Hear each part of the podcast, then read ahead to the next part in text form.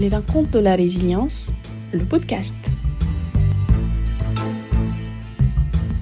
Eh bien, euh, merci, euh, merci à toutes et à tous. Euh, on est sur la 17e rencontre de la résilience. On a des personnes en visio qui nous suivent et qui vont nous rejoindre petit à petit, ainsi que des personnes en présentiel. On est au CESO. merci, merci au CESO, au pôle mutualisé d'enseignement, de nous accueillir aujourd'hui. Et on va parler de la qualité de l'eau. Donc, on a Rencontre de la résilience, c'est une association de bénévoles qui a été créée en août 2020. Et chaque trimestre, on prend une thématique liée à la transition écologique et à la résilience territoriale et on la décline en euh, plusieurs rencontres voilà, qui ont lieu en général une fois par mois. La précédente, c'était la qualité de l'air en, octobre, puisqu'on explore les questions des euh, qualités aéro et polluants euh, divers sur le territoire, sur le territoire du Puy-de-Dôme à chaque fois. Et aujourd'hui, nous allons parler de la qualité de l'eau avec deux intervenants. Merci beaucoup pour votre temps et pour votre présence. Gilles, tu es chercheur au CNRS basé juste à côté, au, bâtiment chimie. Voisin. Voilà, voisin, effectivement. Euh, et tu es aussi euh, co-responsable de l'observatoire, enfin, beaucoup de, beaucoup de titres, beaucoup de rôles, et notamment co-responsable de l'observatoire Overwatch. Voilà, je te laisserai en dire deux mots euh, tout à l'heure. Vincent, merci aussi, Vincent Soulignac. donc, je n'ai pas donné les noms de famille, il faut que je le fasse. Gilles Maillot et Vincent Soulignac, merci aussi de, de ta présence.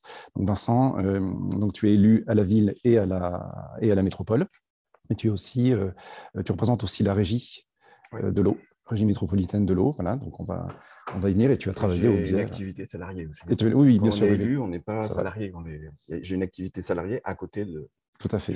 Oui, oui, Voilà. Donc, euh, mais vous avez effectivement une, une expertise et une expérience aussi complémentaire et spécifique sur la question de la qualité de l'eau.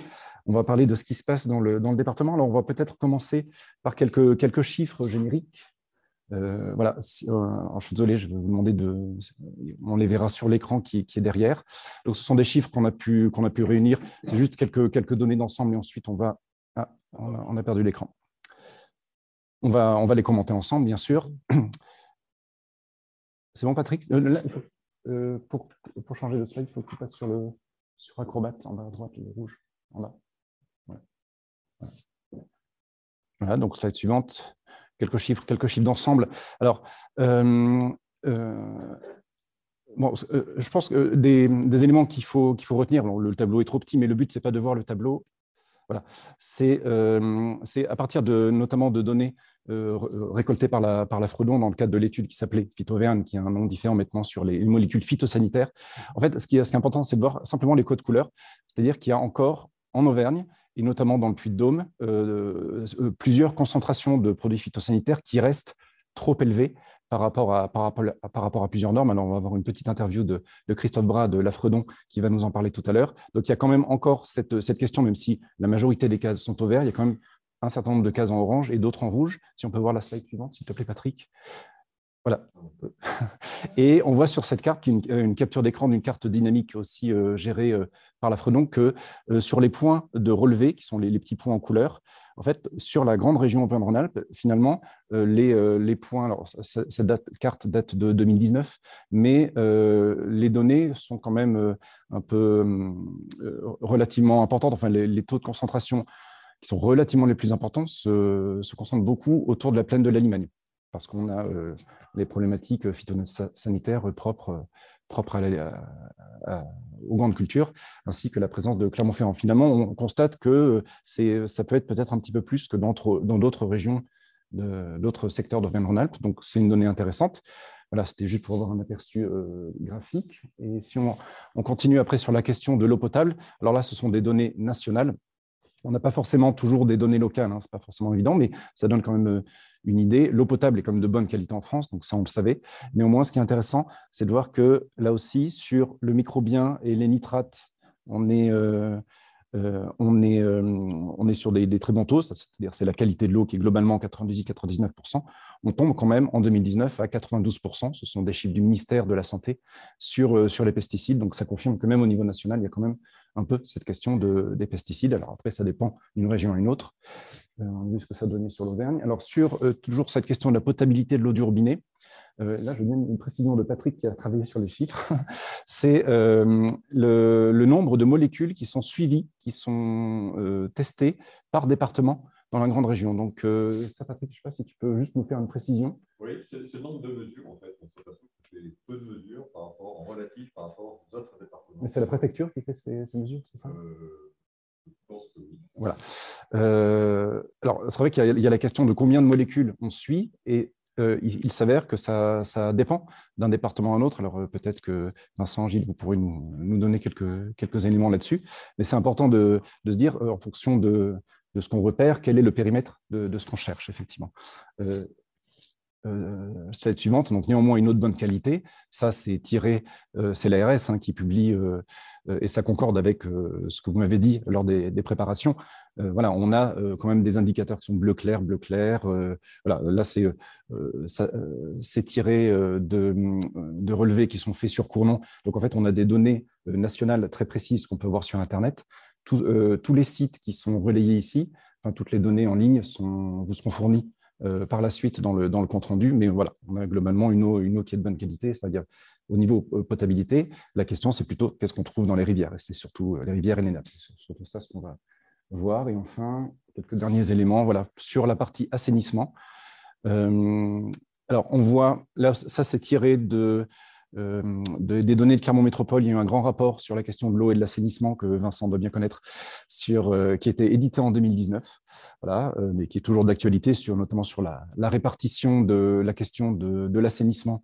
C'est une répartition géographique. On voit que la grande partie assurée, tout, ça, c'est quand même la majorité de Clermont Métropole, va sur la station des Trois-Rivières. Donc, on va en parler sur la question de l'assainissement. Euh, et pour finir, quelques grands chiffres liés à l'assainissement à Clermont. Voilà, là aussi tiré de, ce rapport de Clermont Métropole. On va voir qu'il y a la question du kilométrage de canalisation et des types de, canalisation, de, de réseaux d'évacuation et d'éventuels mélanges qui sont possibles, Euh, bon, du niveau d'investissement qui est fait et de euh, la question du renouvellement des réseaux d'assainissement.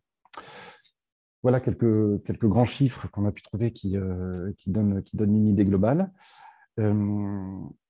Avant, eh avant de commencer, je vous propose peut-être, on, on va parler de la, enfin, on va parler en introduction de la, la question de la qualité des eaux. Quelle photographie on peut faire sur le constat de la qualité des eaux? Peut-être, euh, euh, Gilles, tu, tu, veux, tu veux commencer sur euh, les types de polluants qu'on peut, qu'on Oui, peut trouver? Ouais, Tu, l'as très bien introduit là dans ton petit diaporama, les polluants principaux qu'on trouve je dirais, en région Auvergne et plus particulièrement à la plaine de la Limagne, bah, c'est des pesticides. hein. Oui.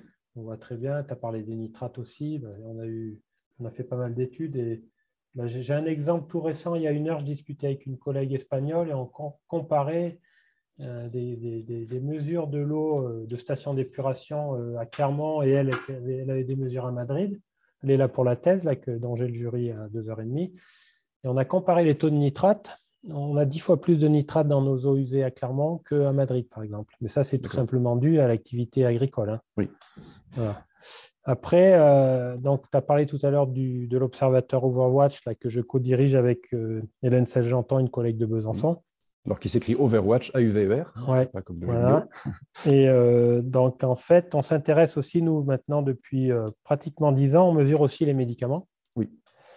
Et ce qu'on s'est aperçu, c'est que, tout à l'heure, j'en parlais avec Vincent quand il est arrivé, on, on a de plus en plus de, de molécules pharmaceutiques qu'on retrouve même dans la nappe d'accompagnement, dans la nappe phréatique. Quoi. Hmm. Et ça, c'est très clair. On a commencé en 2000, euh, je dirais 12-13 à faire les analyses. On envoyait dans la rivière Allier, on envoyait Mhm. de temps en temps. Maintenant, en 2021, on les voit systématiquement dans la rivière et on envoie dans la nappe d'accompagnement.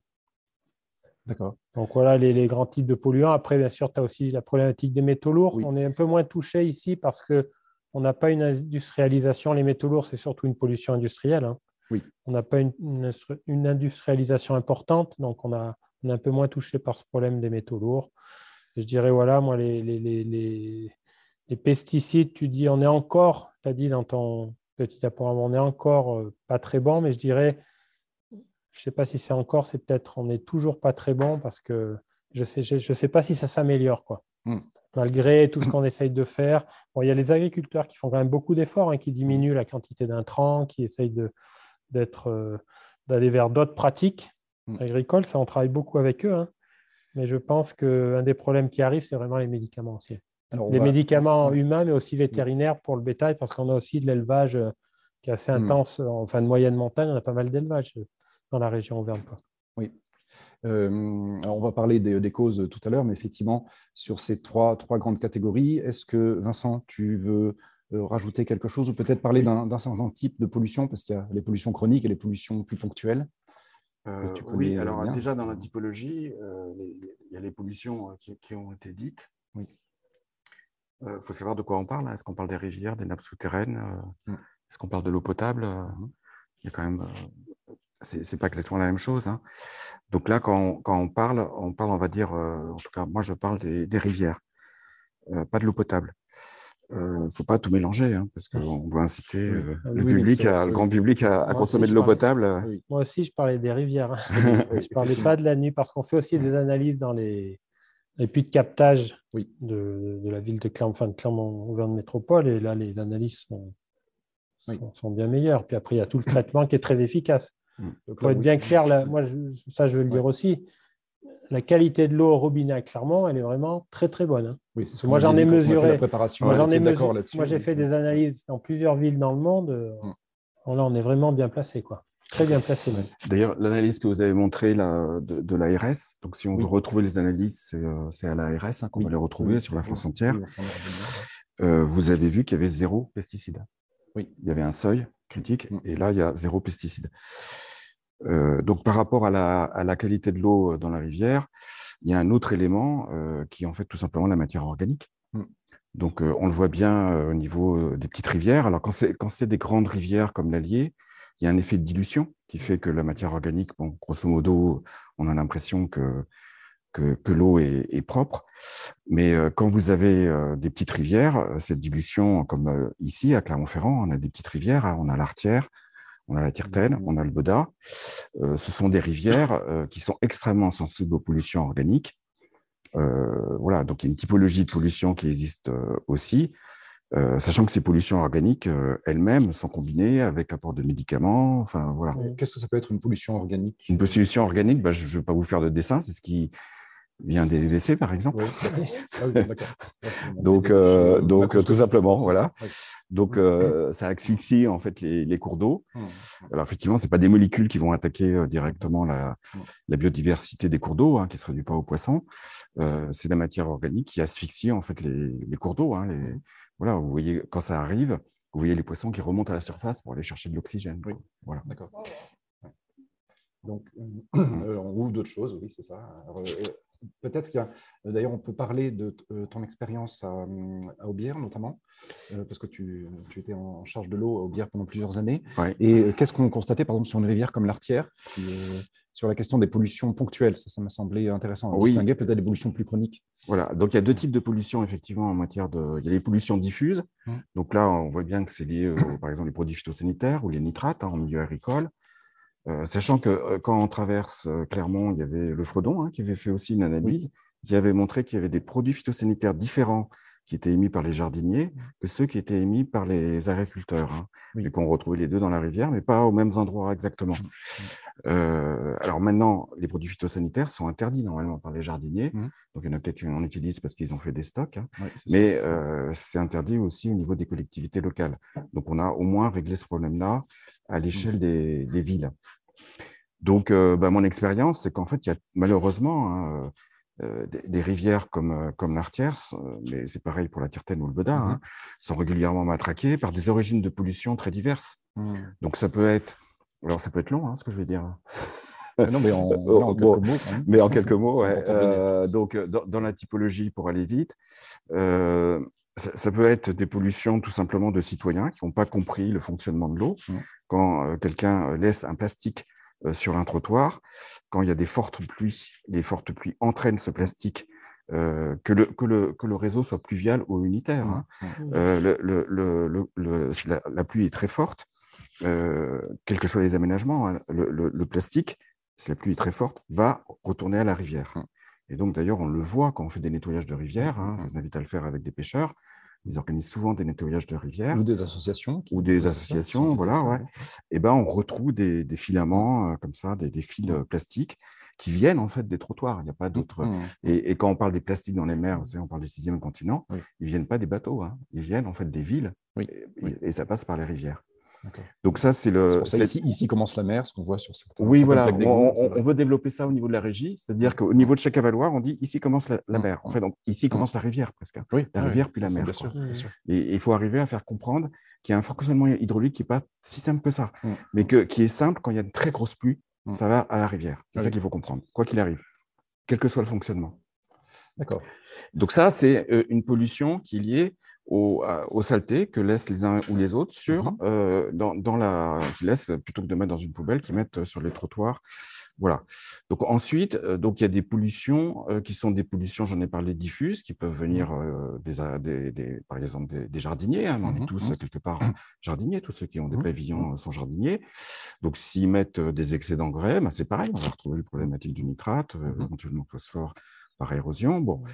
Et puis, euh, après, vous avez des pollutions euh, qui sont, euh, là, c'est des pollutions un peu par ignorance ou par négligence. Oui. hein. et euh, vous avez aussi des pollutions qui sont liées aux, aux industriels, qui, qui peuvent, dans certains cas, vendre des produits soi-disant issus d'un environnement de qualité environnementale exceptionnelle dans des pays étrangers, qui les vendent comme ça, mais qui eux-mêmes vont polluer euh, les, les- Mmh. les- les rivières qui sont à proximité de chez eux parce qu'ils ne font pas les investissements nécessaires.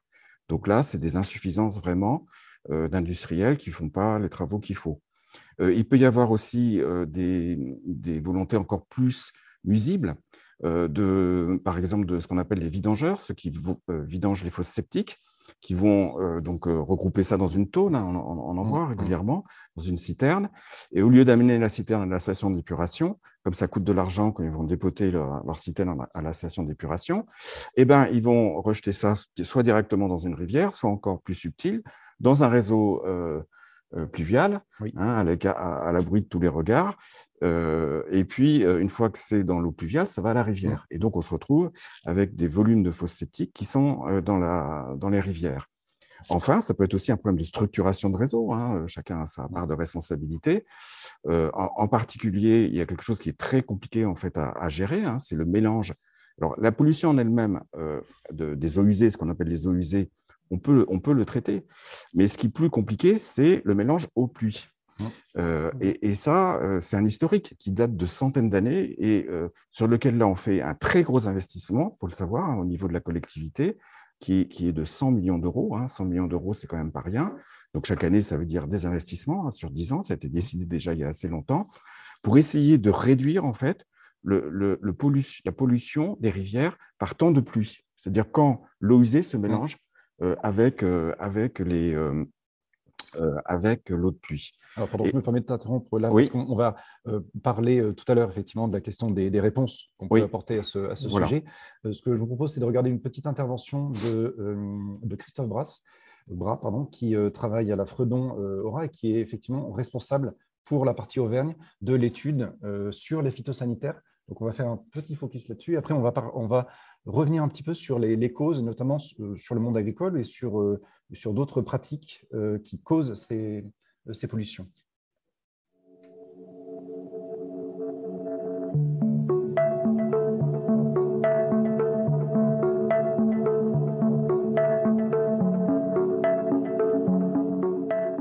Il n'y a pas de secteur épargné par la problématique de pollution de l'eau par les molécules phytosanitaires. Quelques bassins versants, euh, quelques cours d'eau de, du secteur de la plaine de la Limagne autour de Clermont-Ferrand sont, parmi les bassins versants les plus impactés en termes de qualité de l'eau vis-à-vis des produits phytosanitaires d'Auvergne-Rhône-Alpes, avec beaucoup de molécules différentes quantifiées, une très grande diversité et, et des concentrations pour certaines molécules qui sont, euh, euh, si ce n'est alarmantes, importantes par rapport à d'autres secteurs.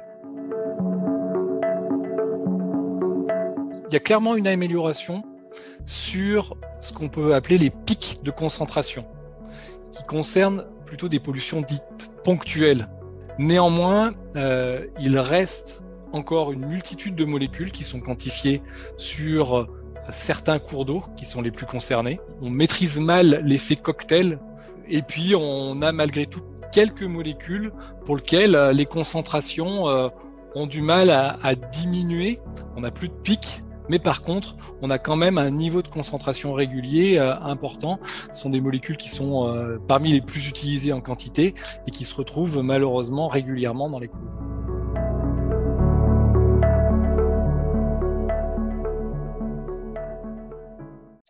Voilà. Donc, euh, ça fait écho aux, éléments qu'on avait en introduction. Vous vous souvenez, les tableaux avec les, codes couleurs.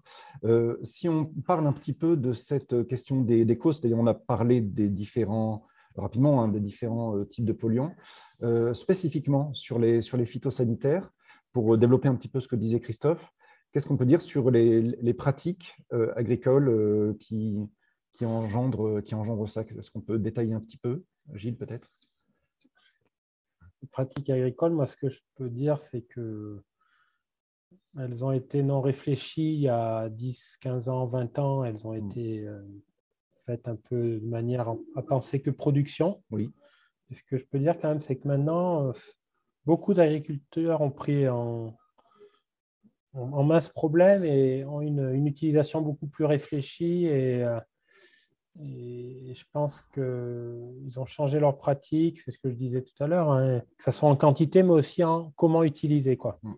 ça, je pense que c'est un peu rentré dans les mœurs. C'est pour ça que je pense Christophe euh, dit tout à l'heure qu'on trouve moins de pics, qu'on trouve moins de. Parce que je pense que l'épandage des phytosanitaires est beaucoup mieux géré actuellement. Mm.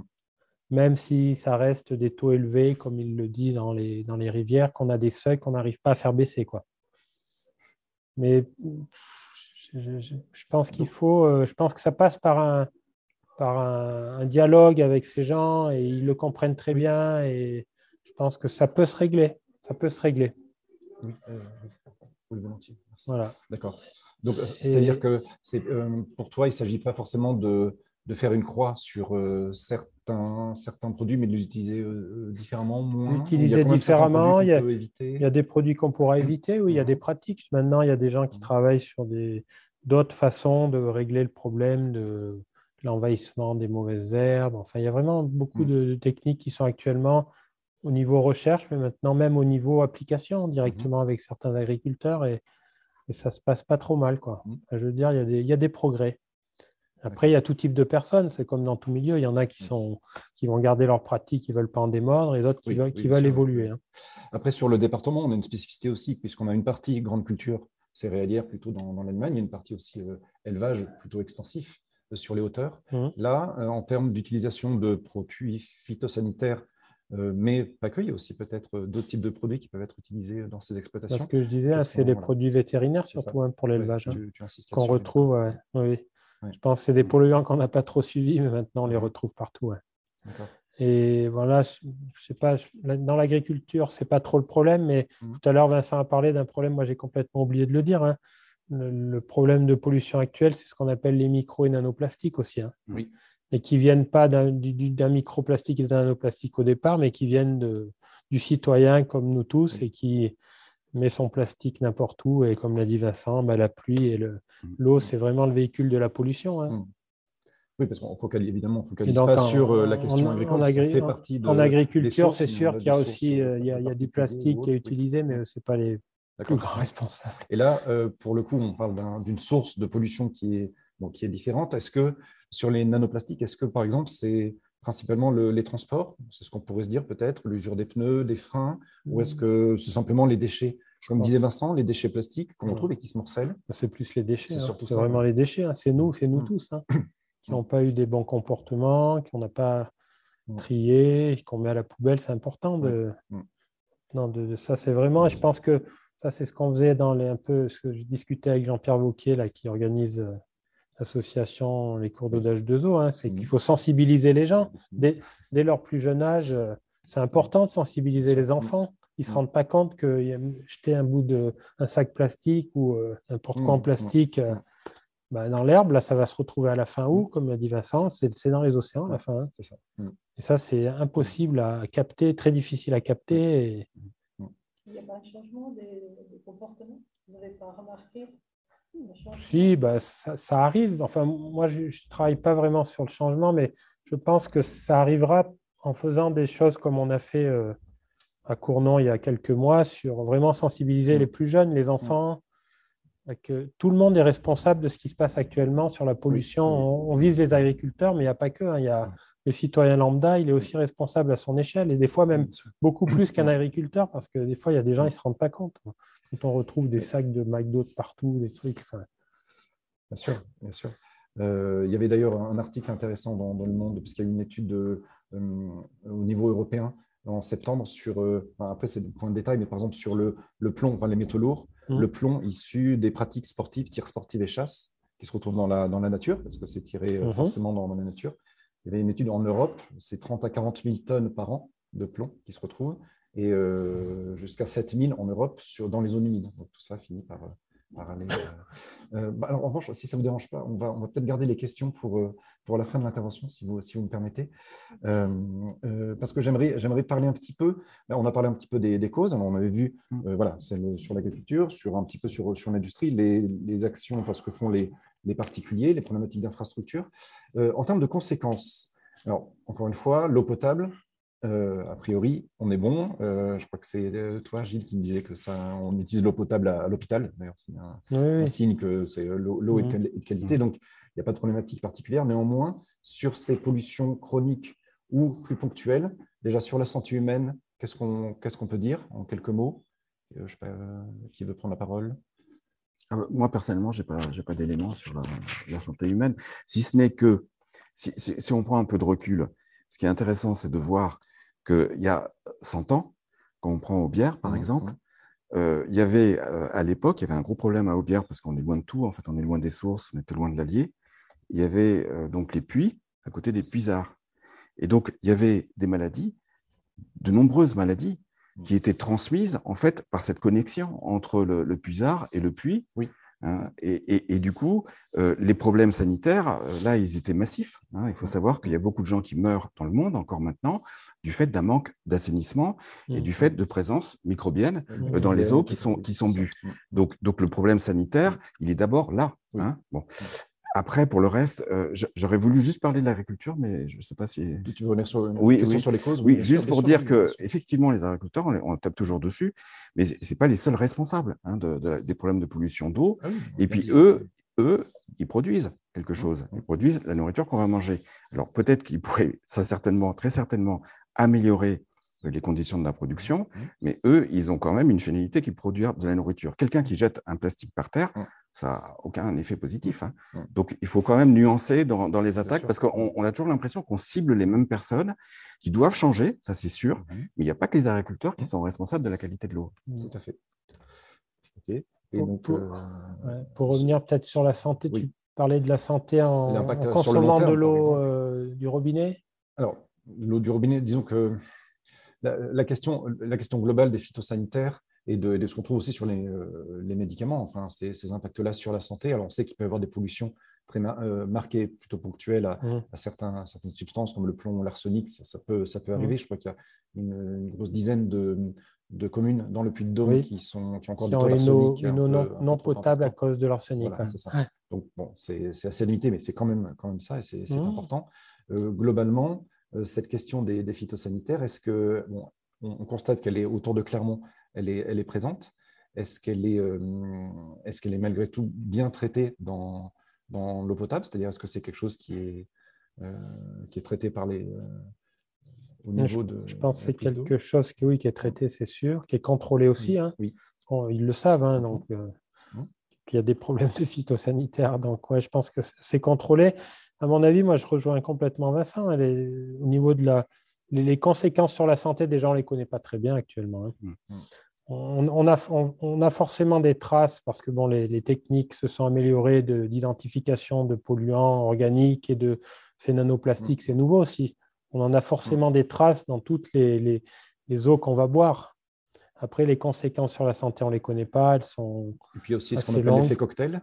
Oui, les- le mélange de tout ça. cocktail Mais, je pense qu'aussi, euh, c'est pas euh, l'eau, elle est utilisée pas que pour la consommation, mais pour l'irrigation, Mm. les jardins agricoles. Mm. Et peut-être que là, peut-être il y a des, des- des sociétés qui travaillent, qui mesurent les pesticides dans, l'aliment, dans les, les aliments, et Mm. c'est là où on peut en retrouver dans certains aliments des traces de, de- Oui. de- de produits phytosanitaires ou d'autres polluants organiques, hein, Mhm. ou de métaux lourds. Quoi, hein.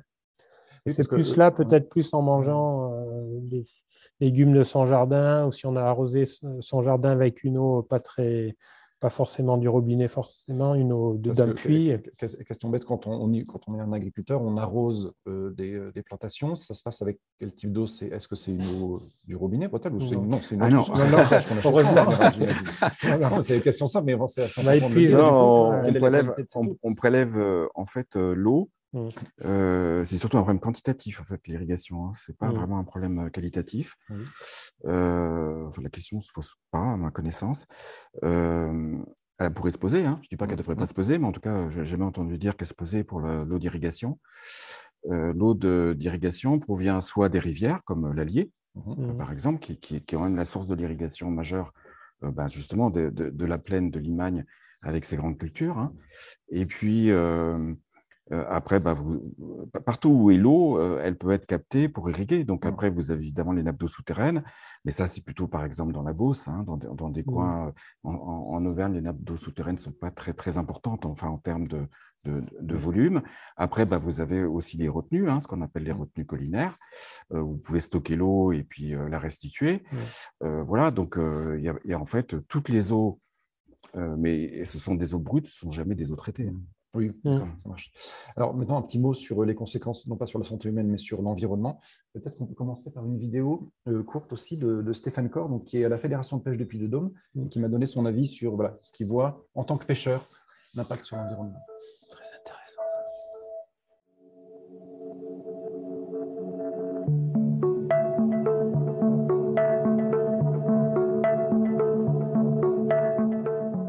Fait d'être pêcheur à la mouche euh, oblige d'avoir une attention importante au niveau des insectes, puisque nous, c'est notre cœur de, pratique. On les imite et euh, donc on a, on a vraiment une sensibilité par rapport à ça. Et c'est vrai qu'on euh, constate au, fil des, au fil des années, on a pu constater ben, certaines rivières se sont dégradées, par exemple à Bourboule, où il y a eu des pollutions, et d'autres rivières, il y a eu des politiques en fait menées par les communes, la multiplication des, des stations d'épuration, ce genre de choses qui ont permis de probablement améliorer la qualité de l'eau. Et on retrouve sur certaines rivières une de, de très belles éclosions d'insectes et je pense qu'au fil des années, il y a une sensibilisation qui a été prise en compte. Je pense que les pratiques agricoles ont évolué. Euh, les agriculteurs ont, probablement, euh, ont probablement fait évoluer euh, les amendements qu'ils apportaient. Je pense aussi que les communes ont développé les, les systèmes d'épuration de, l'eau. Et la qualité de l'eau, moi, j'aurais tendance à penser qu'elle s'améliore, qu'on est beaucoup plus vigilant maintenant qu'il y a 20 ou 30 ans. Le problème, c'est qu'on résume souvent la, résume souvent la manière dont on appréhende des milieux aquatiques juste à travers le, fait de bah, l'eau est polluée ou l'eau est pas pollué. Et non, il n'y a, pas vraiment que la pollution, il y a, y a, la continuité écologique, il y a, y a, la thermie des rivières qui évolue, il y a beaucoup d'autres paramètres voilà, qui font qu'on on a une rivière où il y a des poissons et on a une rivière où il n'y en a pas on n'a pas que des messages négatifs. Stéphane était plutôt, plutôt confiant sur la manière dont, ça a évolué, même si parfois, euh, lui, il pêche beaucoup sur euh, la partie autour de la Sioule, en fait, en l'occurrence. Mm. Mais parfois, il constate quelques, quelques dégâts, mais voilà, il est plutôt sur une, sur une tendance positive. Mais c'est vrai que dans l'interview, il m'a alerté, on parlait de la thermie des rivières. Alors, ce n'est pas le sujet de la pollution, mais par exemple, c'est l'impact du changement climatique simplement sur la mm. température des rivières qui finalement aurait plus, peut-être plus d'impact que la pollution parfois sur, euh, sur la faune et, sur la flore. Est-ce que vous rejoignez ce que dit, euh, ce que dit Stéphane sur l'impact sur l'environnement? Est-ce qu'il y a d'autres impacts qu'il faut mettre en avant liés à la pollution de l'eau euh, moi, je, rejoins, ouais, je, enfin, je, dirais, je rejoins en partie parce que, bon, je pense que c'est vrai que par rapport à il y a une trentaine d'années, beaucoup de collectivités ont pris conscience de ça et ont mis en place des traitements qui ont permis d'améliorer la qualité des, cours d'eau. Mais après, ce que je disais tout à l'heure, il y a tous ces impacts quand même sur. Euh, bon, il parle du changement climatique, c'est sûr qu'il y a un gros impact sur la biodiversité. Mais il y a aussi quand même toutes ces molécules qu'on retrouve euh, dans, toutes les rivières, dans la rivière Allier, de plus en plus et de plus en plus concentrées, qui auront forcément aussi un impact sur euh, la faune et, la flore. Et la flore, et c'est vrai que on, parle toujours de la santé de l'homme, mais il faut parler aussi de la santé de l'environnement qui est forcément impactée. Forcément impacté parce qu'on va modifier les milieux. Et... Mais le côté positif, c'est vrai, c'est quand même la prise de, prise de conscience, je pense, des collectivités qui ont mis en place, et ça, ça je le rejoins complètement. Mmh. Après, que la qualité des cours d'eau s'améliore, sur l'Allier, moi, je dirais non. Oui. D'après mes mesures, elle ne s'améliore pas. Mais bon, après, c'est l'Allier, c'est très particulier. voilà, c'est sûr qu'il y a certains ruisseaux, mieux. plus petites Mm. rivières qui doivent avoir des, des- qui doivent s'améliorer. Quoi. D'accord. Voilà ce Euh, que je peux dire. euh. Il y avait aussi le phénomène de l'eutrophisation. Donc, ça, c'est Alors, un l'eutrophisation, donc ça qu'on va- l'observe chez nous euh, Qu'est-ce que c'est Ça, on a un peu parlé. c'est le, fait d'avoir des, engrais qui vont se. des phosphates, essentiellement phosphates, hein, nitrates, en trop grosse quantité, Mhm. qui vont faire développer donc, des, des- de, la, de, la flore pardon, qui n'a pas lieu d'être, qui va se développer dans ces rivières. C'est surtout pour des eaux stagnantes. Donc, développement de ces végétaux, de ces algues sur la surface de l'eau, et qui vont appauvrir euh, l'eau en oxygène et qui vont complètement. Un, compartiment aquatique qui est complètement eutrophisé, il est mort pour tout. Il n'y a plus rien. Il n'y a plus de vie, il n'y a plus que des, des micro-organismes euh, qui vivent sans oxygène, anaérobies qui vivent au fond de, au fond de la rivière. Quoi. Ça, c'est catastrophique. hein. Pour un cours d'eau, c'est- enfin pour une réserve en eau, l'eutrophisation, c'est le pire. Donc, Et ça, c'est dû mais à la fois aux lessives, hein, ça c'est détergents, c'est euh, Mm. c'est bien sûr les, les engrais, mais pas que ça. hein, Il n'y a pas que. Bien sûr. Mais est-ce que c'est quelque chose qu'on observe euh, chez nous, peut-être même euh, du côté de la ville? Je ne sais pas si c'est on observe plus dans le milieu. Le, le processus de ah bah, On en parle, oui, dans certains lacs. Ouais. Il y a des, il y a des Ouais. lacs dont- Mm. où on parle de, de ce phénomène, oui, de, effectivement, de- d'eutrophisation. Ouais. Mais bon, je partage euh, complètement l'analyse qui a été On, faite. hein. on- on le suit, euh, on le suit dans des lacs comme le lac d'Eda, par exemple. Il y a un Mhm. observatoire actuellement. Il y a des gens qui ont mis des capteurs pour mesurer. Mhm. Bon, c'est le développement des cyanobactéries, mais c'est lié à ça en fait. hein, C'est c'est lié à ces Un pollutions. qui- déséquilibre. oui, un déséquilibre qui, qui se- vont- qui se concentre sur une. euh, Mais euh, c'est vrai que c'est essentiellement sur les eaux stagnantes. Quand on a des rivières ou des torrents, on ne retrouvera pas ces phénomènes Oui. d'eutrophisation. D'accord. Mais dès que l'eau va stagner, là par contre, et ça c'est vraiment un grave problème. Parce que ça c'est vraiment la santé de l'environnement et toute la biodiversité. Et, c'est la mort d'un système. hein. Oui. Ça, il faut bien s'en rendre compte. hein. Moi j'ai vu des endroits complètement eutrophisés, c'est catastrophique. Mhm, je comprends. OK. Et euh, alors, du coup, par rapport à, à ces, ces différents constats, on, on en a parlé un petit peu des actions possibles. Maintenant, si on, si on passe sur, euh, on reprend un petit peu la, la main sur ce qu'on peut faire. Donc, on a évoqué, déjà, on a, si on commence sur, euh, sur l'amont, alors on a déjà un petit peu évoqué, mais sur les usages, les pratiques, pour ne pas revenir sur la question agricole, il y a quand même beaucoup de choses à faire aussi au niveau donc, des particuliers. Peut-être un point sur les, les produits, euh, les produits qu'on utilise alors pour, pour le jardin, mais aussi les, euh, les détergents, euh, par exemple. Là aussi, est-ce que c'est des choses sur lesquelles, franchement, on peut agir? Est-ce que des- les détergents verts, par exemple, c'est des, des solutions euh, qui sont pratiques ou c'est un petit peu de la poudre aux yeux Comment vous le voyez? Bah, moi, ce que je vois, c'est qu'il ne faut surtout euh, pas rejeter euh, des produits euh, toxiques, euh, et notamment des médicaments, euh, Mm. dans, dans les toilettes. Quoi. Oui. Parce que dès que c'est dès que c'est liquide, plutôt que de l'amener à la déchetterie, la solution Oui. de facilité, c'est de dire de toute façon, c'est le tout à l'égout, il y a la station d'épuration. Oui. Sauf que la station d'épuration n'arrive pas, qui est censée traiter les eaux usées, hein, Mhm. elle ne peut pas tout traiter. D'abord, il y a une notion de rendement, donc il faut être conscient de ça, hein, même à 99%. Les volumes. Hein, une, une, une pollution qui concerne 300 000 habitants, ça veut dire qu'il y a 1% qui n'est pas traité, donc 3 000 habitants. Hein, 300 000, euh, 1%, 3 000. Donc il faut, déjà toujours avoir en tête qu'il y a une notion de rendement et que la station d'épuration n'a pas la, la capacité en fait de, de tout traiter. Il y a des, molé- C'est pour ça, je pense qu'on retrouve euh, les médicaments dans, dans les rivières, etc. Donc euh, voilà, il, il faut faire attention à. Après, dans les actions, euh, bah, il y, en a de plusieurs natures. Bon, on en a parlé par rapport euh, aux particuliers. Il y a des actions aussi de police, hein, d'actions de pression aussi qu'on peut avoir vis-à-vis des comportements euh, industriels. hein, il faut, faut dire les choses quand, quand, quand elles ne sont pas correctes, bien entendu. hein. Euh, ensuite, pour ce qui est des agriculteurs, il y a des solutions alternatives. C'est sûr que si on utilise des produits phytosanitaires pour réduire les bioagresseurs, c'est-à-dire les adventices, et tout ce qui est animal et végétal, on va dire, hein, qui est les maladies, bon, euh, il y, a- il y a une justification à ça, mais il y a aussi d'autres techniques. hein. Comment font les agriculteurs bio? Ben, Ils augmentent en fait le nombre de rotations pour évidemment casser le cycle de vie des bioagresseurs. Maintenant, pour les adventices, qu'on appelle les mauvaises herbes, il y a aussi plein de techniques mécaniques pour éliminer les mauvaises herbes sans passer nécessairement par des produits phytosanitaires. Mais c'est vrai que ce n'est pas en agressant les agriculteurs qu'on arrivera à les faire changer de comportement. Et là, je pense qu'il faut quand même aussi, vis-à-vis d'eux, un peu de bienveillance.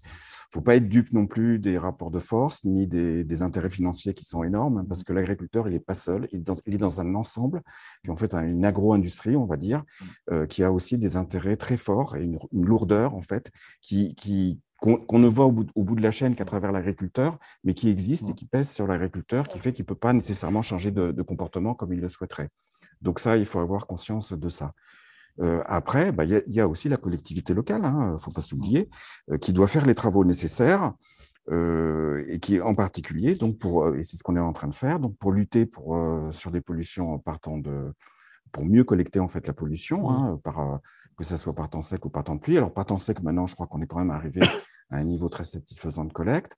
Par temps de pluie, bah, on y travaille. Hein. Là, il y a vraiment des très gros travaux qui, qui, qui se font. Hein. Euh, vous avez pu le constater, je pense, ne serait-ce qu'en se déplaçant dans la ville. Et puis après, il y a l'efficacité de la station d'épuration. Donc, euh, on ça fonctionne beaucoup mieux qu'avant. Euh, donc là, on a quand même maintenant, on respecte les normes européennes. On a aussi rajouté des processus justement de déphosphatation, de mmh. dénitrification qui permettent d'extraire le phosphore ou le nitrate. Là, on parle des stations sur Clermont, les trois Sur Clermont, oui, la station des Trois-Rivières, hein, parce qu'on a dit il y a beaucoup de stations, mais en fait, il y a une grosse station. Hein. les autres, c'est des petites stations marginales. c'est des stations qui se trouvent à Saint-Genès-Champanel, ou je crois qu'il y en a une à Cournon, mais enfin bon, la, grosse, c'est vraiment la, station. C'est la station qui est vers Olna. Hein, voilà, c'est ça. Les Trois-Rivières, parce que c'est la Tirtaine, euh, le Veda et l'Artière. Voilà. Et donc, cette station, maintenant, elle n'a pas toujours bien marché. Maintenant, elle marche vraiment bien. Mhm. Euh, en tout cas, elle respecte vraiment les, normes qui sont imposées par l'État, donc par l'Europe. Hein. et euh, on a fait les compléments qu'il fallait. Donc maintenant, l'idée, c'est vraiment d'amener le volume de pollution par temps de pluie. Alors, c'est ce qu'on appelle la pollution mensuelle, c'est-à-dire une pluie mensuelle, une pluie qui revient tous les mois.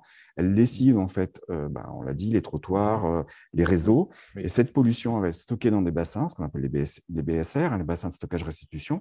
Et après, elle va être ramenée à la station d'épuration. Donc, euh, euh, bon, ben voilà, ça, il y a, y, a, y a, ce travail-là qui est fait, de mieux collecter, de mieux collecter, voilà, de mieux collecter la, la, pollution à travers euh, un affinage des réseaux. Donc, donc ça, c'est la collecte pour les eaux de pluie. Est-ce qu'il y a quelque chose à faire chez les particuliers Est-ce qu'on peut imaginer des réseaux d'eau grise, des réseaux d'eau blanche, par exemple? On dit souvent, c'est aberrant d'utiliser de l'eau potable dans les toilettes. OK, c'est vrai. Mais est-ce qu'on peut envisager des réseaux différenciés à large échelle? C'est un sujet qui n'est pas simple parce que euh, déjà, euh, alors, il y a déjà euh, la séparation eau pluviale, eau séparatif, qui est maintenant mhm. prônée, on le voit plutôt dans, les réseaux récents, qui n'empêche qu'il y a quand même un problème parce que la Valoire, s'il est relié à un eau pluviale, il va être relié à la rivière. Donc, le plastique dont je parlais tout à l'heure, ce c'est pas parce qu'il y a un réseau séparatif qu'il n'y a plus de pollution. Hein. Et puis, l'eau de pluie, elle lessive aussi euh, les flaques d'essence qui sont d'huile qui sont sur les chaussées, etc. Donc, donc le fait même qu'il y ait deux réseaux ne règle pas tous les problèmes. Euh, mais voilà, bon, ça, ça c'est une chose. Après, le, dans l'autre sens, c'est-à-dire amener l'eau, faire un réseau qui double le réseau d'eau potable, ça, ça pose des, des, vrais problèmes de connexion. L'ARS a toujours été opposé à ça pour des raisons sanitaires, parce qu'ils ont toujours eu peur que quand on faille la connexion, eh ben, le réseau d'eau brute qui est moins potabilisé que l'autre, au lieu d'aller vers les toilettes, elle aille vers le robinet euh, dans la cuisine et, qu'après, il y a des problèmes sanitaires. Et c'est pour ça que c'est aussi contrôlé. D'ailleurs, la récupération d'eau de pluie est quand même, euh, même si c'est très, euh, bien sûr, très bénéfique, hein, on peut y être favorable, mais il faut faire attention aussi parce qu'il y, y, a des phénomènes aussi complexes au niveau hydraulique qui fait qu'il peut y avoir des phénomènes de, de coups de bélier qui fassent qu'une eau, tout à coup, soit aspirée. Donc, si vous rejetez, si vous connectez des réseaux qui sont alimenté par des, par, euh, bah, bah, même s'il y a des vannes, même s'il y a des choses comme ça, il peut y avoir un moment des accidents, mmh c'est-à-dire des mélanges en fait des réseaux d'eau brute vers les réseaux d'eau potable. Donc c'est quelque chose, et puis ça serait très coûteux. Donc c'est pour ça en fait mmh. que effectivement c'est, même si ça paraît aberrant comme ça en, apparence, hein, c'est les réseaux d'eau potable qui alimentent tous les besoins en eau d'une maison. Et, et, pour finir avec ça, là où on veut évoluer vraiment et de façon et ça c'est à tous les au niveau national, hein. il y a ce nouveau concept, un nouveau paradigme, c'est un mot fort, mais bon, une, nouvelle approche de la gestion de l'eau de pluie, qui est de dire que plutôt que de faire du tout à l'égout, il faut au maximum garder l'eau sur place, c'est-à-dire quand c'est possible, c'est-à-dire quand les conditions hydrogéologiques le permettent, hein, je précise bien quand les conditions hydrogéologiques le permettent, faire que l'eau, plutôt qu'elle soit évacuée, reste sur place c'est-à-dire qu'elle aille vers les jardins, euh, qu'elle soit évidemment stockée, recyclée, hein, pour, euh, voilà, pour arroser. Ça veut dire en fait la fin des gouttières, quelque part. Hein, ça serait ça l'idée, euh, pour, pour, pour, être clair. de, de... récupérateur d'eau de pluie au niveau d'un quartier, par exemple C'est surtout l'idée que l'eau aille mmh. vers la terre qu'elle s'infiltre. Oui. Oui, d'accord. Et ça aurait beaucoup de bénéfices. D'une part, eh ben, ça réduirait tous ces problèmes de pollution qu'on évoque. Hein. quand même, puisqu'on aurait beaucoup moins d'eau. Ce serait quand même aussi bénéfique aussi, aussi au niveau de la taille des tuyaux, parce que bon, faut voir aussi ce que ça coûte.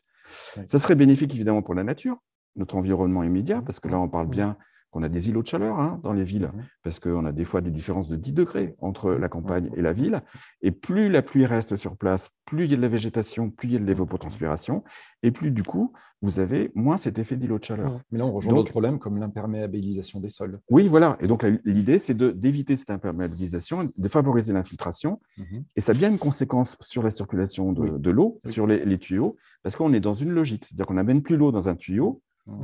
Enfin, on, est, on, on réduit, disons, le volume d'eau qu'on amène à un tuyau pour l'amener à, euh, Oui. à la nature, en fait. Et À la nature en ville. À l'inverse, avec le, ben, le changement climatique, petit à petit, on a de, de plus en plus d'épisodes de météo extrêmes, enfin, des, des très gros orages qu'on avait peut-être moins avant. Donc, est-ce qu'on constate sur Clermont euh, voilà, des, des- des- des moments de, de débordement des réseaux qui n'existaient pas ou qui étaient moins fréquents avant? Pas encore? La, Euh, question est ouverte. hein, on peut- on peut dire Enfin, non. moi, c'est des études statistiques. hein. Ouais. C'est vrai que quand on fait des, des études, on les fait sur les 30 dernières années. Mais alors là, comme en plus, il y a une évolution de la pluviométrie, Oui. euh, bah, c'est un peu compliqué parce que, en fait, en plus, cette histoire d'évolution de pluviométrie, il semblerait qu'au niveau national, ils aient, ils aient fait des études. hein. je crois d'ailleurs que c'est l'INRAE qui a fait l'étude, euh, qui, qui permet de voir assez finement ce qui se passe au niveau de la pluviométrie. Et c'est pas toujours moins de pluie. Ça peut être euh, plus de pluie, mais ça peut être une pluie aussi moins bien répartie, c'est-à-dire avec effectivement des grosses Mm. pluies. Euh, ça, c'est l'avenir qui le dira, hein, parce que c'est pas non plus une source exacte. hein. Euh, la météo, on le sait. hein. On, sait- on a déjà du mal à, deviner ce qui va se passer euh, la semaine d'après. Donc, savoir ce qui va se passer dans cinq ans. Mais enfin, il y, a- il y a bien eu des études qui essayent de se projeter sur l'avenir Oui, là-dessus, et qui, qui ont, qui ont leur validité, évidemment. Euh, Gilles, sur euh, la question de l'épuration, du traitement en aval, est-ce que tu as quelque chose à rajouter? Est-ce qu'il y a d'autres traitements qu'on pourrait envisager Mm. euh, Oui, oui. Enfin, nous, enfin, moi, dans mon équipe de recherche, on travaille sur. euh, on essaye de mettre au point des nouvelles techniques qu'on appelle des oxydations, des procédés d'oxydation avancés Mm. pour aider les stations d'épuration à dégrader les polluants organiques qui leur, c'est les polluants qui leur échappent le plus, quoi. hein, donc, parce que c'est les plus compliqués. Ils sont très bien équipés pour tout ce qui est ben, le- les matières en suspension, pour régler tous ces problèmes de aussi tous les polluants qui sont biodégradables. Bon, ils ont des bonnes, des bons, je dirais, bac- bactériens pour dépolluer ces eaux, mais il y a beaucoup de polluants organiques qui échappent. Donc, nous, on travaille vraiment là-dessus, sur essayer de faire mettre en, en place des systèmes. On en a des systèmes, mais actuellement, c'est des systèmes qui coûteront trop cher, qui ne sont pas adaptés à la grande échelle. Et qui, donc, on travaille vraiment sur essayer de trouver des, des, des- des systèmes durables aussi, essayer d'utiliser ben, l'énergie solaire, essayer d'utiliser différentes choses pour mettre au point ces systèmes de décontamination. oui, Et euh, donc, euh, et donc on, on a des solutions, mais actuellement, c'est difficilement euh, très difficile à mettre en place, comme dans Oui. une station comme les Trois-Rivières avec les volumes qu'ils ont. Quoi. Mais, Mhm. mais c'est sûr qu'on a des, Oui. des solutions, mais il faut les adapter aux grands volumes et aux, Encore les industrialisés, c'est aux- ça aux Oui, vraies ça. problématiques, Oui, les. Oui, Donc, nous, on travaille beaucoup là-dessus. hein. Mm. Et puis, moi, j'insiste sur euh, bah, la solution, c'est tout le monde. hein. Oui. Et Mhm. ça, je, je- je le redis encore, mais c'est vraiment sensibiliser les gens. quoi. Mm, mm, mm. Oui, tout à fait. Alors justement, pour passer à la, conclusion, euh, peut-être une dernière intervention de Yannick, Yannick qui est, euh, euh, qui est consultant indépendant en gestion de l'eau. Il est assez militant sur le sujet. Je trouve qu'il y a un propos, j'aimerais bien voir votre réaction là-dessus, un propos un petit peu pour, pour conclure sur où faut-il porter l'effort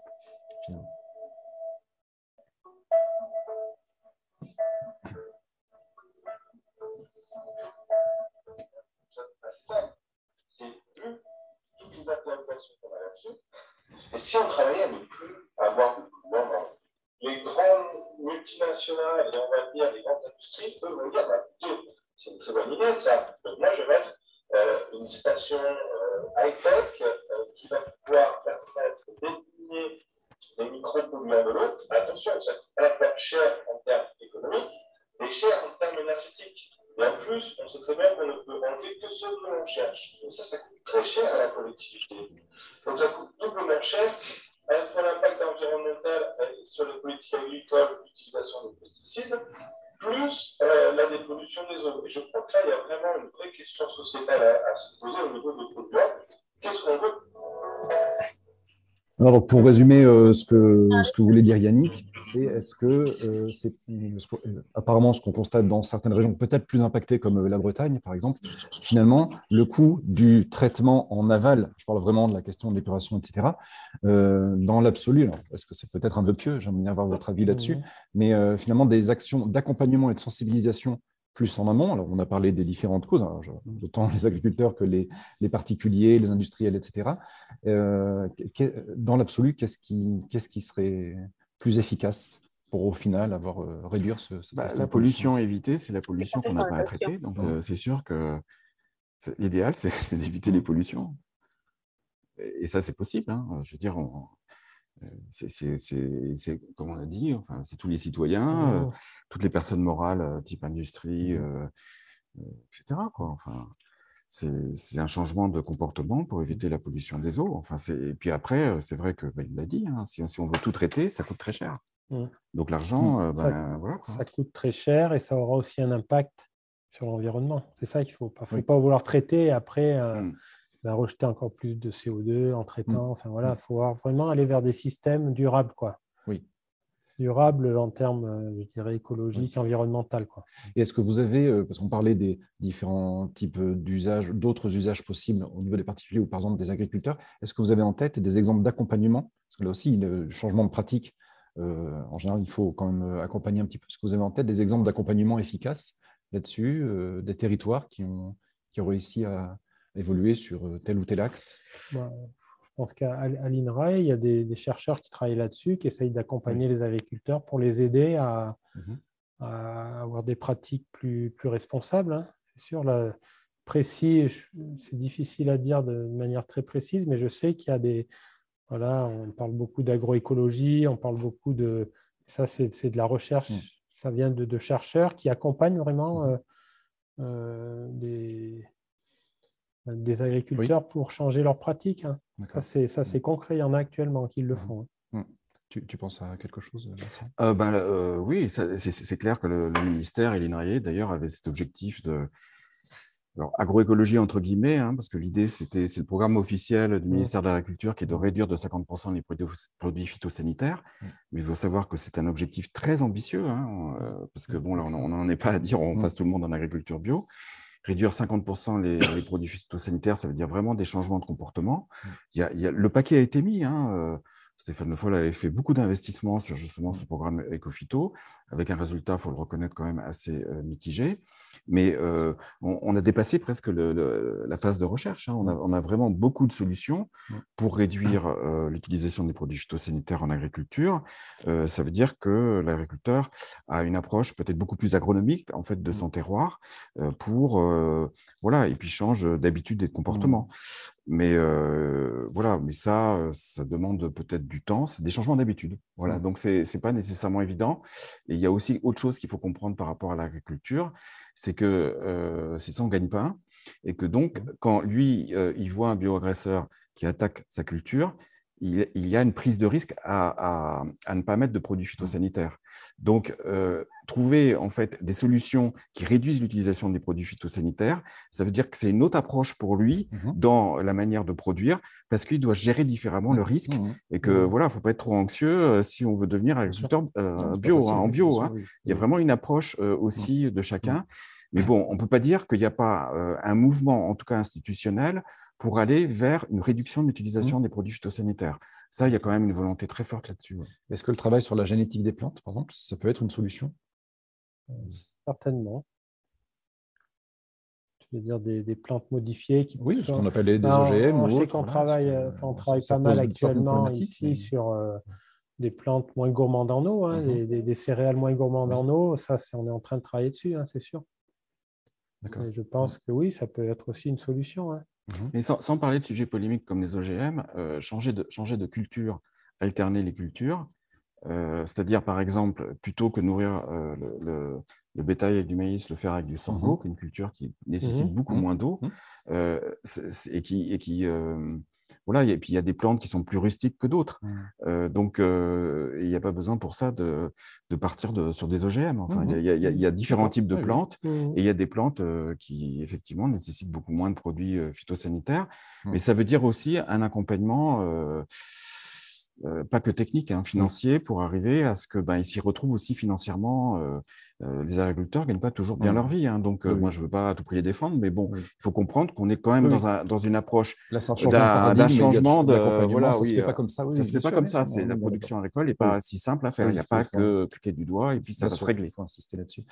Euh, ok, donc euh, question, la question de fin, c'est celle euh, traditionnellement, la baguette magique. si vous avez une chose que vous pouvez changer sur le territoire aujourd'hui par rapport à cette question de la qualité de l'eau, euh, une chose, qu'est-ce que qu'est-ce que vous feriez? Pouf. Moi, avec ma baguette magique, oui. bah, toutes les classes d'eau, les cours d'eau, tout ça, Ouais. sur chacun des enfants, clic, pas qu'ils jettent de papier dans le, sur le trottoir et de plastique. Ouais. Je sais pas si tu peux faire ça. C'est pas, pas infaisable la décision. Et euh, bon, on va, on, va, l'heure. on va en parler, donc ça c'est le, le, le souhait, euh, la liste de Noël de, de Vincent. Et Gilles Changer quelque chose sur le territoire, Ouais, euh, voilà. sur le Puy de Dôme. Oui, s'il y a une chose, une chose à changer en, en priorité.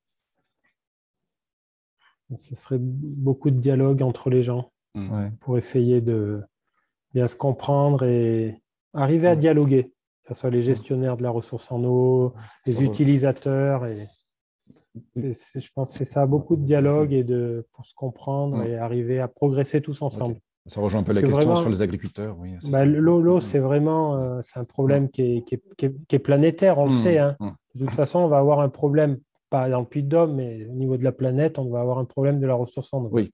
Ça, on le sait tous, on va droit dans le mur et on ne Mm. fait pas assez de choses pour ça. Quand on parle de la ressource, que c'est notamment la quantité. Enfin, ce n'est pas l'objet aujourd'hui, on en a déjà parlé. C'est la Quantité, qualité, hein, la qualité. quantité La- toujours la deux, même, elle a toujours été la même, c'est que la, qualité se dégrade. Oui, quoi. oui. Et en plus, la quantité, elle est la même, mais elle s'est aussi déplacée. Oui, peut-être Le moins disponible, climatique, la disponibilité n'est plus la même dans les régions. ça. Mm. Donc c'est ça, on est, Mm. on est face à ça, mais ce, ce- problème planétaire, ben, il dépend de moi, de toi, de Vincent et Mm, de tout le mm, monde. quoi. mm. Il est individuel. C'est ça. Pour le régler, c'est l'individu. Il faut bien le comprendre en, Donc la baguette magique, Ouais. c'est que chaque individu voilà, ben, prenne en compte ça. Ouais, qui fait, on fait partie Et d'un quand il tout. se lave les mains, Ouais. les dents, les machins, ben, pense à économiser l'eau. Voilà. Ok.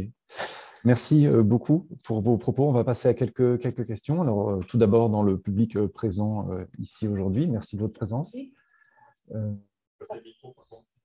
alors, ouais, le micro, j'avoue que c'est un peu compliqué. Je vais peut-être répéter les questions. Voilà, qui veut poser une première question Et ensuite, on a aussi quelques questions en visio.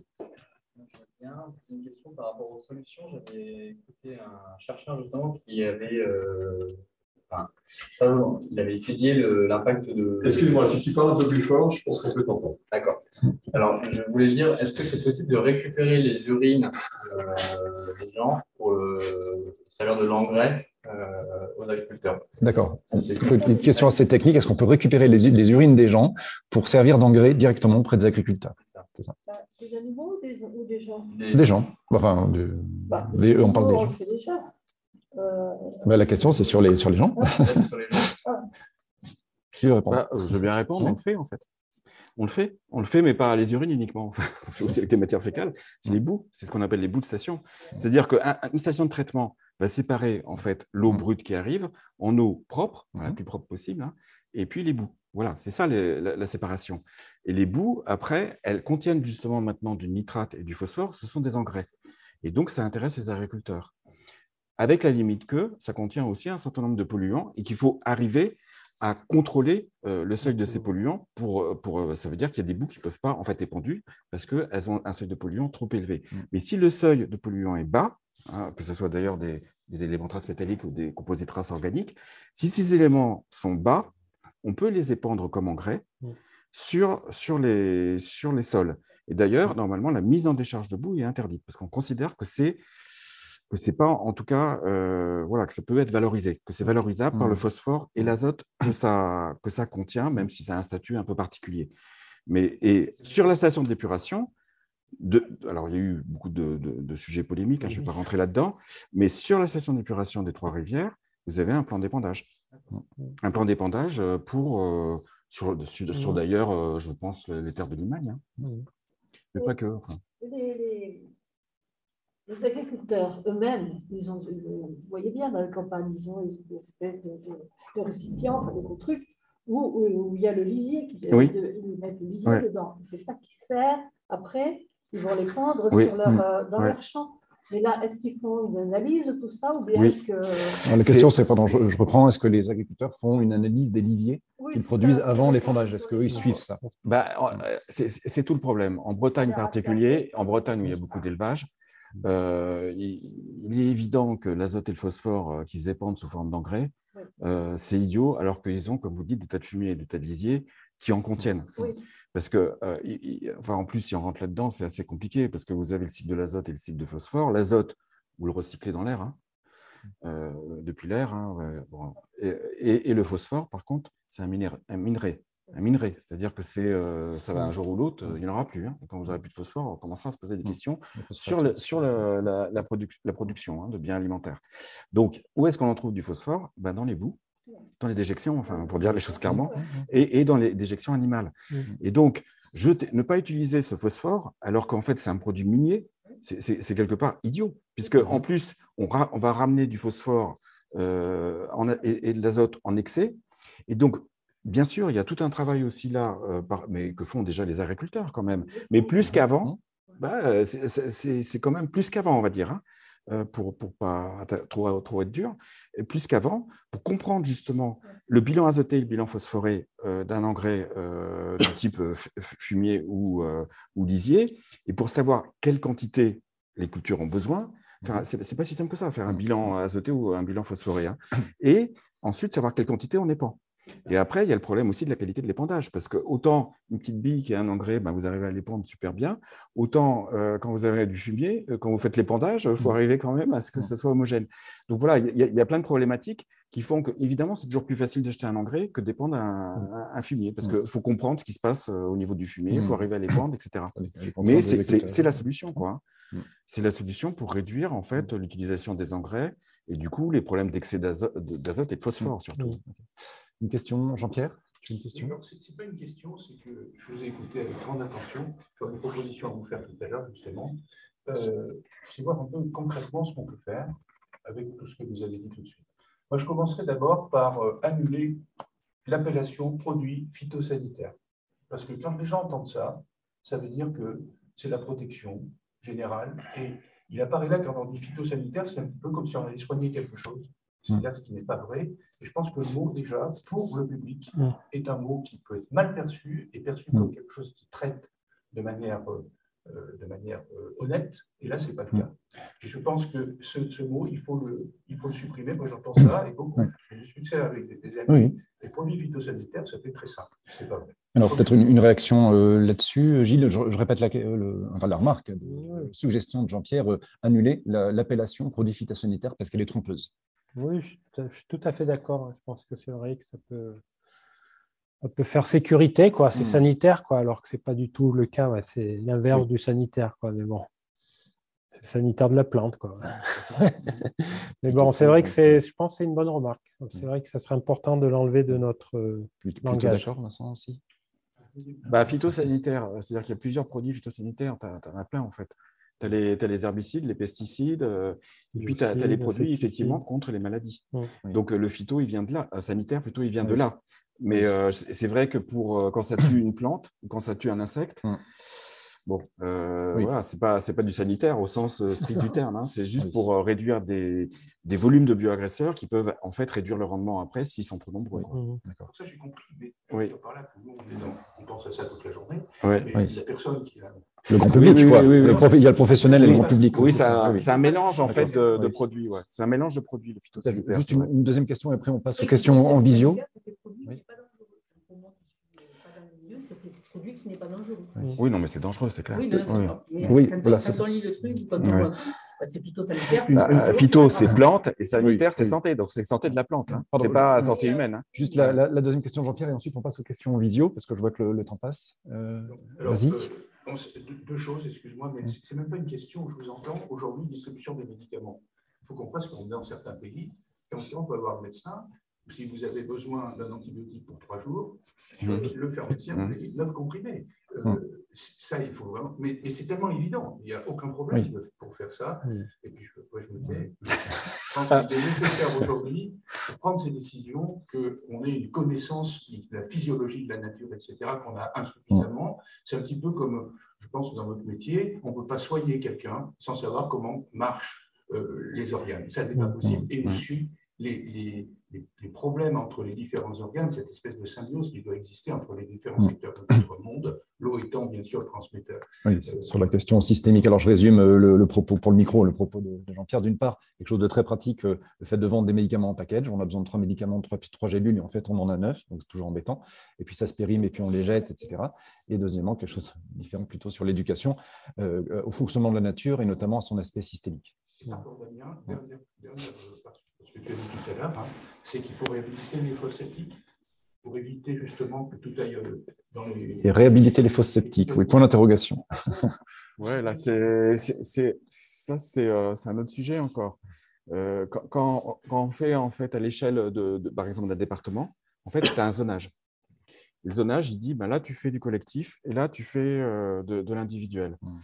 L'assainissement individuel, ce n'est pas toujours très efficace. Il faut savoir qu'il n'y a que 30%, je crois, des fosses septiques, enfin, avec épandage derrière, qui, qui- qui respectent vraiment les règles.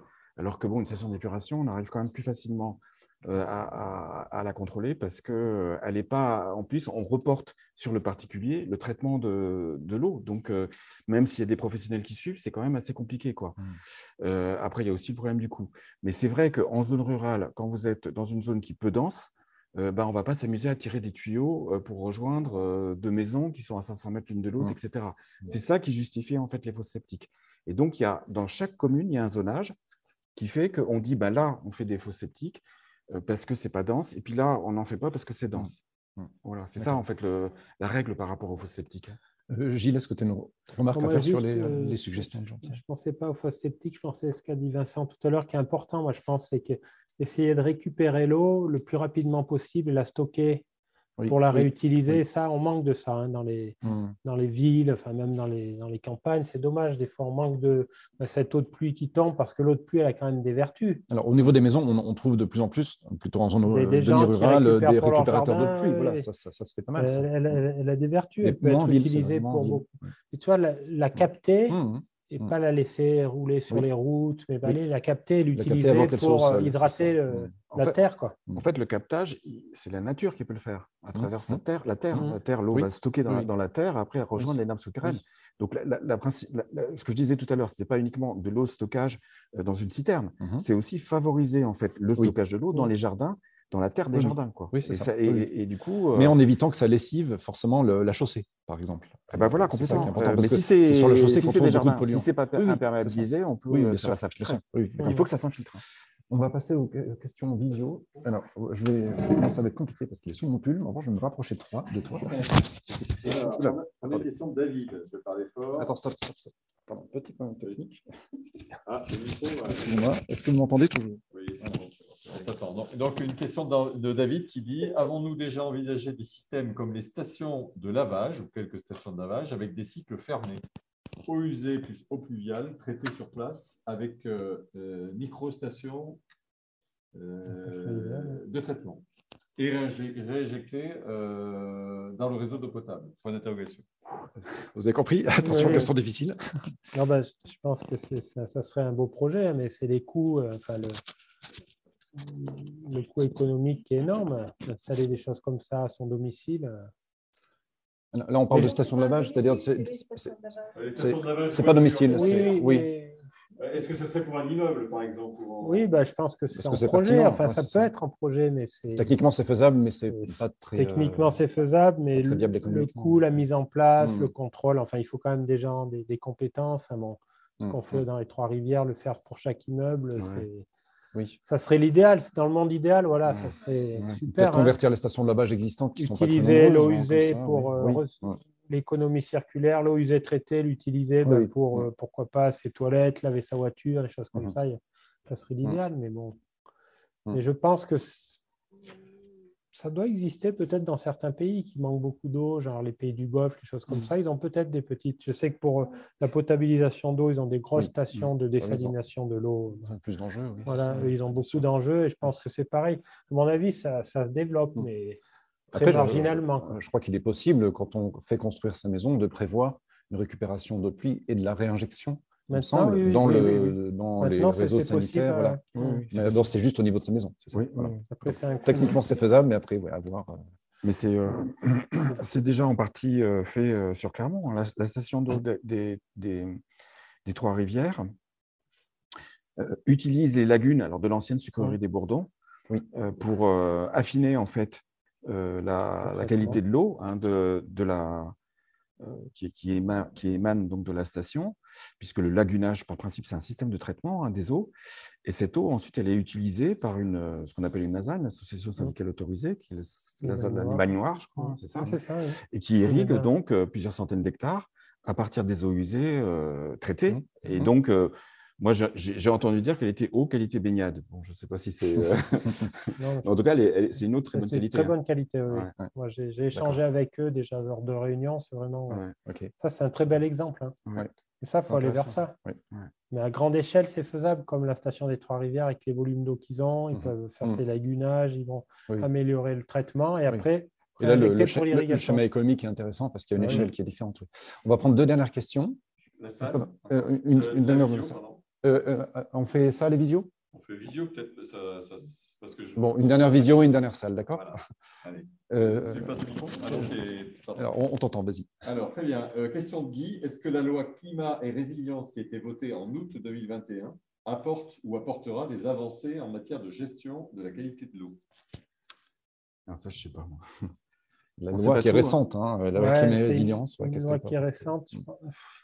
je je ne la connais pas par cœur. hein, c'est- mais... Qu'est-ce que je peux dire Euh, Loi climat et résilience, je ne pense pas qu'il y ait un gros impact sur la qualité de l'eau, en fait. hein. Plus sur le volume, peut-être ressources c'était plus sur euh, le- la répartition ou, la, ou, la- ou- ou les volumes d'eau, je pense. hein. D'accord. Que je, Oui. là, je, je sèche un peu. Je l'ai pas en. La question des bassines, on parlait de question de sujet polémique. Les bassines, c'est un petit peu le cas. C'est une question aussi de, de- de volume et de, et stockage.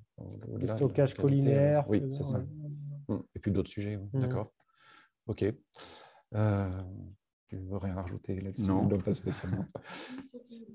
Est-ce qu'on a une idée des répercussions de l'utilisation des médicaments chez l'homme, chez les animaux, sur euh, la nature? Donc, euh, ces médicaments que l'on retrouve euh, dans les urines, la matière fécale, qui sont. qui sont- Ouais. Alors, là, le- Oui, oui, c'est. Oui. c'est- c'est- Vous avez... Une question sur l'oxyde de graphène. Il paraît qu'il y en aurait dans certaines eaux de source, en tout cas embouteillées. Et j'aurais aimé savoir si on a une idée de, de l'origine de cette. euh, Ok, alors on, on a quand même deux, deux questions, deux questions Ouais. différentes. Et, on va, on va s'a- on va s'arrêter après ces, ces deux questions parce qu'il est l'heure. Donc, première question sur déjà l'impact global des médicaments sur euh, la, euh, Santé de l'environnement. la santé de l'environnement. Voilà. Et la deuxième sur l'oxyde de graphène. Donc là, c'est un peu spécifique. Alors, déjà sur les médicaments. Non, mais ce qui est- juste pour dire que c'est important ce que vous dites, parce qu'effectivement, les médicaments, ce n'est pas malheureusement qu'un problème de comportement. On l'a cité tout à l'heure, de gens qui, qui éliminent Oui, les médicaments par les, les eaux, euh, par les toilettes. C'est aussi évidemment euh, Oui. par, par voie naturelle en fait que Oui. les médicaments s'éliminent. Parce que les Français Et que, consomment eh beaucoup de ben, et médicaments. puis, et puis peut-être oui. qu'ils consomment trop de médicaments, mais en Oui. tout cas, c'est et- et-. Oui, oui. oui, oui, oui, les antibiotiques en particulier. Ou aussi des, enfin, des an- anxiolytiques, etc. Oui, Enfin, tout. différents Ouais, types ouais. de médicaments qui Ouais. peuvent se retrouver, en effet, oui. Sur la Oui. nature, je ne sais pas si les anxiolytiques vont avoir. Oui, enfin, je, je- ben, je ne sais pas. Moi, Encore sais une pas. fois, il y a aussi l'effet cocktail dont on parlait, qui est le, le mélange d'une molécule avec d'autres molécules qui, ensemble, peuvent Alors, avoir des conséquences. Moi, ce que je peux dire, c'est que je suis tout à fait d'accord. C'est que quand on prend un médicament, ce qu'il faut savoir, c'est que notre corps va en métaboliser un petit pourcentage. Pour certains, c'est 10%. Et 90% partent dans les urines. ou Mmh, dans- mmh, Ça, c'est clair. Et euh, l'impact sur l'environnement, la faune et la flore de, de- de ces médicaments qu'on retrouve dans l'eau actuellement, on ne le connaît pas. On n'a pas, il y a des gens qui commencent à travailler dessus, mais on n'a pas assez de recul, on n'a pas assez. Et c'est clair qu'il y aura un impact. On a quand même un impact qu'on connaît, c'est sur les poissons. Avec les, voilà, le changement de sexe, avec tous, tous, les, tous les dérivés œstrogéniques qui sont rejetés. Ça, ça on a eu l'impact. Mhm. Ça, on le connaît. Il y a eu des études, des publications, on a vu des rivières qui ont, euh, dont les poissons ont été euh, impacté fortement et le sexe des poissons, ça a varié. Enfin, c'est un pourcentage énorme. Quoi, de... Voilà, c'est le seul vraiment, je pense, le seul effet qu'on connaît actuellement, c'est celui-là. On revient sur la question de ce qu'on on, peut traiter en station d'épuration que ce qu'on cherche à traiter. Oui. C'est pas un spectre large, forcément. bon, le, problème, c'est vraiment l'utilisation trop importante ou la non-utilisation de médicaments. En France, c'est ce que disait Jean-Pierre tout à l'heure. On nous prescrit, en, on, prend trois quatre médicaments, on a une boîte de vin. Quoi. Oui. Ça, bon, on a trop l'habitude de prendre des médicaments. Quand on achète des médicaments, on en a trop dans la boîte. Exactement. C'est la façon de faire. En fait. Oui. Ouais. C'est vrai que j'ai remarqué quand on voit une série américaine, j'ai jamais acheté un médicament aux États-Unis, mais j'ai l'impression qu'ils le, le dosent, ils le fournissent euh, exactement la dose qui est, qui est demandée par le, par le médecin. Et ce n'est pas des boîtes comme ça. Donc, c'est différent. On va s'arrêter là parce qu'il est, il est 13h30. Merci beaucoup pour votre participation. Merci beaucoup, Gilles. Merci beaucoup, Vincent. Euh, alors, euh, toute la rencontre a été enregistrée en audio et on vous proposera aussi une synthèse texte ainsi que l'accès aux données qui ont été présentées, euh, les vidéos et des données complémentaires. On a des liens vers l'étude euh, eau et produits phytosanitaires, vers le site Overwatch, vers euh, ce que fait la métropole. Voilà, donc il y aura des liens complémentaires. Et dernière chose, eh ben, la prochaine et dernière rencontre de l'année aura lieu le, bientôt, c'est dans deux semaines, c'est le 10 décembre. Et justement, on reviendra sur les questions. On parlait un petit peu de valorisation avec la question des bouts. On va vraiment parler de valorisation puisqu'on parlera des déchets solides. On a parlé de l'air, de l'eau. Et là, ça sera avec notamment une personne, représentant du Valtom, euh, et un représentant de la ressourcerie du Pays d'Issoire. Sera, ça sera le 10, le 10 décembre, c'est un vendredi, même heure, midi 15, à Coworkit. Coworkit, c'est un espace de coworking qui est à côté des Salins. Euh, de toute façon, tous les détails seront sur le, site de, de Paris la Résilience et on va parler de la question euh, valorisation des, déchets solides, et ce qui n'est finalement peut-être pas tant des déchets que ça, ce qu'on peut en faire sur le territoire et donc la circularité. Voilà, merci beaucoup pour votre participation et à très bientôt. Bonne fin de journée. Au revoir. Merci. Retrouvez ce podcast, la santé écrite, les données présentées et d'autres éléments sur notre site web par ici la résilience.org. Tout attaché sans accent. À bientôt.